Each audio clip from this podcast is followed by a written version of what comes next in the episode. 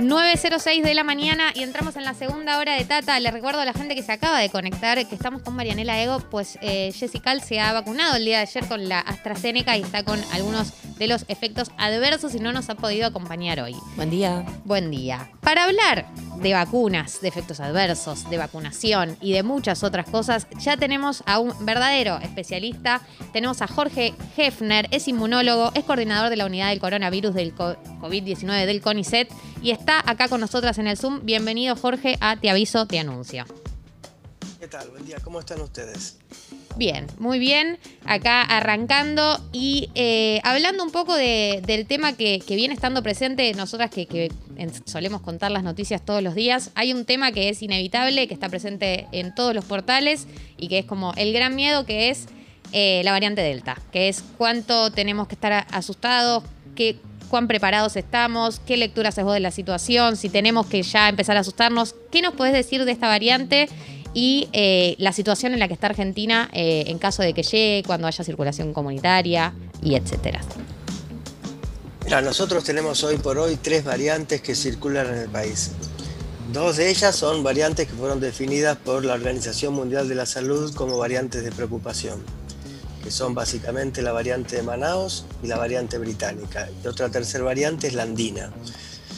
Estas tres variantes componen el mosaico de variantes virales que tenemos. Frente a eso, la Argentina implementó un programa de vacunación que yo creo que fue correcto, más allá de los atrasos, de privilegiar la administración de la primera dosis sobre el esquema completo con el objeto de tener mayor cantidad de gente vacunada, aunque sea con una dosis, que un esquema completo, pero abarcando menor cantidad de personas. Y realmente por los datos publicados por el Ministerio de Salud, realmente una dosis protegió muy bien, estamos hablando de niveles de eficacia del 70%. El posible ingreso de la variante Delta, que aún no tenemos circulación comunitaria de la variante Delta, desafía el esquema de vacunación. ¿En qué sentido? Que los sistemas de una dosis brindan una protección relativamente pobre.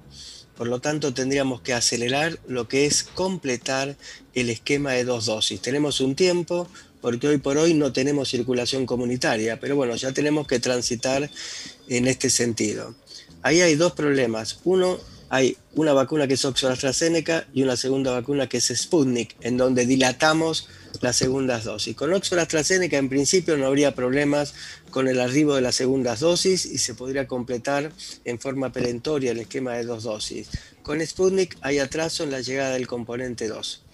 Entonces, en función de eso, tanto en ciudad como en provincia y en varias provincias del interior del país, se va a empezar a estudiar un sistema de vacunación heteróloga es decir, primera dosis con Sputnik y segunda dosis con una vacuna diferente. Esos resultados los vamos a tener en un mes, yo creo que van a andar muy bien y vamos a poder entonces avanzar con todo aquello que no cubra la segunda dosis de Sputnik por escasez. Bien, y, sobre la combinación de vacunas, eh, sé que se está haciendo, vos nombrabas recién el estudio acá, sé que en el resto del mundo se está haciendo también, se está consiguiendo la posibilidad de combinar. ¿Hay en algún lugar del mundo ya algún resultado eh, contundente, algo que sepamos de la combinación de vacunas o todavía todo está en etapa eh, de investigación? No, no, no, mira, ya tenemos muchísima gente, centenares de miles de personas vacunadas en Europa, Canadá e incluso en Chile con un sistema mixto que es primera dosis Oxford AstraZeneca, segunda dosis Pfizer. Y los resultados tanto en seguridad como en inmunogenicidad, es decir, producción de anticuerpos por la persona vacunada, fueron excelentes. Así que partimos de esa experiencia previa y es muy probable que los sistemas heterólogos que comienzan a probarse en el transcurso de esta semana también anden muy bien, muy bien, en términos de seguridad y también en términos de eficacia. Eh, y eh, en, acá en Argentina sigue abierta la convocatoria para las personas que quieran participar de esta investigación o ya cerró. No, no, no. Está abierta en ciudad y en estos días lo abre provincia y después se va a abrir también en varias provincias del interior, entre ellas Córdoba. Está todavía abierta y hay un aflujo de gente aparentemente muy, muy grande. ¿Qué personas pueden participar de, esta investigación? ¿Qué, tipo de personas se pueden presentar para participar? No, personas que tengan arriba de 20 años y hasta 60 o 65 años y que no tengan comorbilidades previas.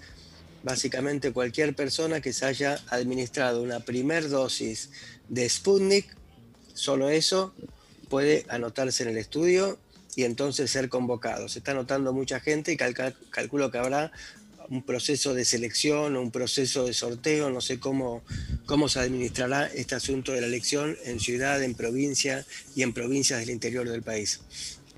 Bien, le recuerdo para quienes están conectando recién, estamos hablando con Jorge Hefner, es inmunólogo, es coordinador de la unidad coronavirus del CONICET. Eh, y yo tengo otra pregunta que tiene que ver con, eh, hoy eh, leíamos una noticia que eh, habían recopilado algunas, algunas voces de algunos especialistas de que eh, en caso de que llegara eh, la variante Delta y haya circulación comunitaria, se podría llegar a esperar una tercera ola para fin de mes o principio de agosto. ¿Vos compartís esta lectura? ¿Crees que es muy anticipado como para ya anunciar una cosa así? Digamos, hoy estamos peleándonos todavía con la segunda ola, ¿sí? que está aflojando un poco en cuanto a número de casos, en cuanto a internaciones en terapia intensiva y también en cuanto a fallecimientos, pero seguimos con una segunda ola fuerte. Eh, va a haber tercera ola y seguramente habrá tercera ola. Pero el punto de tercera ola es la magnitud de esa tercera ola va a estar determinado por lo que tenemos nosotros en cuanto a avance del programa de vacunación. Tomemos un ejemplo, Reino Unido. Reino Unido está transitando una tercera ola pasó en las últimas tres semanas de 1.500 casos a 20.000 casos, pero al tener un esquema de vacunación completo en las personas mayores, básicamente los niveles de mortalidad no se movieron en absoluto, es decir, pasaron de 2.000 casos a 20.000 casos y siguen con 15 o 20 fallecimientos por día. Es decir, que lo crítico de esto, que es la infección severa y la mortalidad, va a depender de cómo avance nuestro programa de vacunación. Tenemos en ese sentido buenas noticias, están llegando 8 millones por mes de vacunas que vienen de Sinopharm, de origen chino. Se está regularizando la entrada de las vacunas Oxford AstraZeneca, que son las que se produjeron acá en el país, en la localidad de Guerín. Entran dos partidas importantes de vacuna Cancino, que son vacunas que se pueden usar como simples dosis, y empezamos con el esquema de combinación.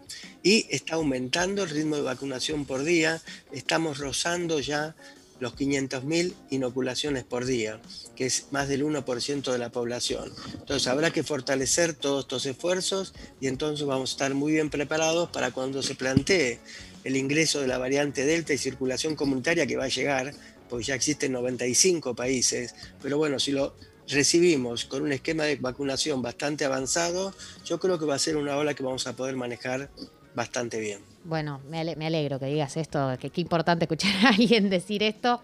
Em, otro de los temas, eh, otra de las preguntas que me surgen es si vos crees que pueden seguir apareciendo variantes, porque es como que una dice, bueno, ponele que llegamos preparados para la variante Delta, mejor preparados.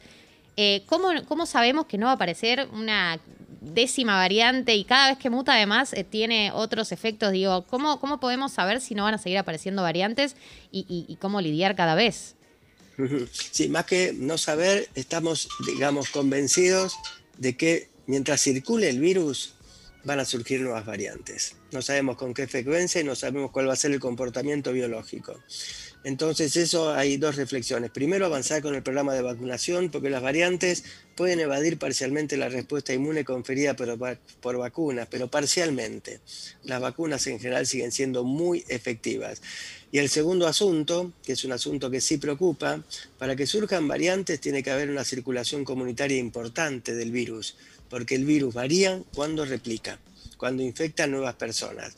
Y en ese sentido, lo que es malo es el egoísmo que ha, habido en todo el mundo en cuanto a la distribución mundial de vacunas, que ha sido muy, muy inequitativa y si vos te fijás, hoy por hoy hay un continente como es el continente africano que ha recibido solo un puñado de vacunas, nada, nada ha recibido. Entonces ese es un asunto obviamente a superar.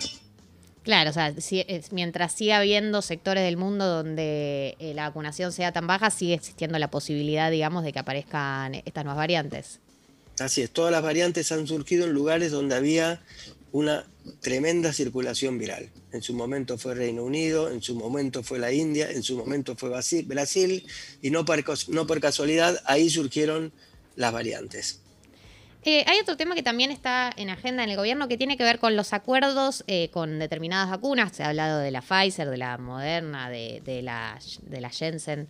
Eh, para menores de 18 años, quería preguntarte qué, tipo de prioridad hay en la vacunación de menores de 18 años, porque nos enteramos de que hubo un DNU específicamente para hacer acuerdos con estas vacunas.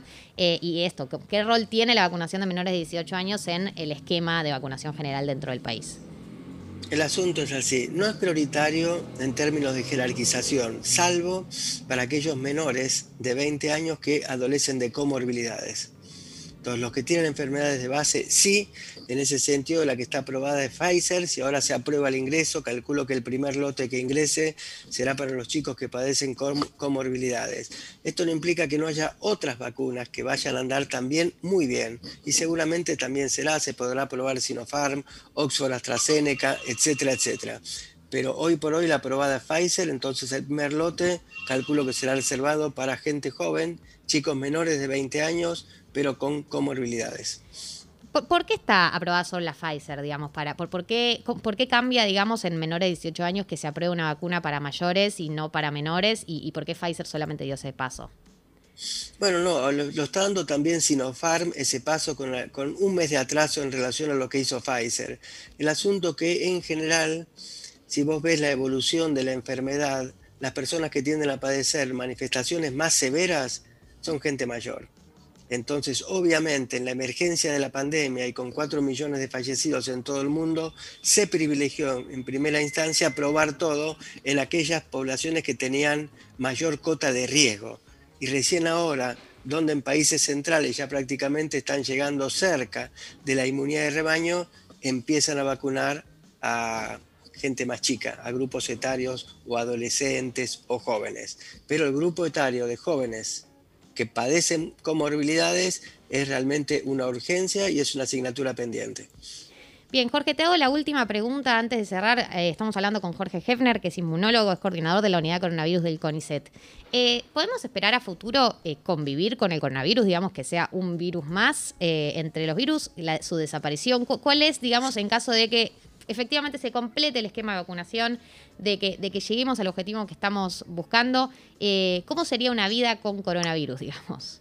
No, no sería, una virus, no sería un, una, una vida acompañada de un virus pandémico. Claro. Habría focos, focos. Es como tenemos hoy por hoy eh, gripe se vacunan los mayores, se vacunan las poblaciones de riesgo, no se paralizan las actividades, no se paraliza el mundo y en general manejamos niveles de mortalidad que existen, pero que no son los tremendos que tuvimos por el coronavirus. Entonces conviviremos con él y tenemos que estar preparados, más allá de la convivencia con este virus que es SARS-CoV-2, con nuevas pandemias. Porque hemos tenido 10 y 20 años atrás epidemias por MERS y por SARS-CoV-1 que fueron otros coronavirus. Y tendremos, el murciélago tiene centenares de coronavirus distintos, en algún momento algunos de ellos adquirirán capacidad de infectar a los humanos, y no solamente el virus SARS-CoV-2, sino también el virus de la gripe u otros virus emergentes. Es decir, habría que realizar un aprendizaje. Y el aprendizaje tiene mucho que ver con preparar. La Argentina no debe ser más a futuro un país que deba esperar importar vacunas, sino debe convertirse en un país productor de vacunas. ¿Y el antecedente de los laboratorios, el laboratorio Richmond acá es un antecedente bueno en ese sentido? Absolutamente. Richmond, los laboratorios INSUR, y hay tres proyectos en el país importantes para el desarrollo de vacunas nacionales que posiblemente en los próximos meses ya las tengamos andando. Bien, Jorge, te agradecemos mucho el paso por Te Aviso, Te Anuncio. No, gracias a ustedes y nos mantenemos en contacto. Nos mantenemos en contacto. Bueno, Jorge Hefner hablábamos, es inmunólogo, coordinador de la unidad coronavirus del CONICET y nos contaba un poco de la situación del coronavirus en la Argentina.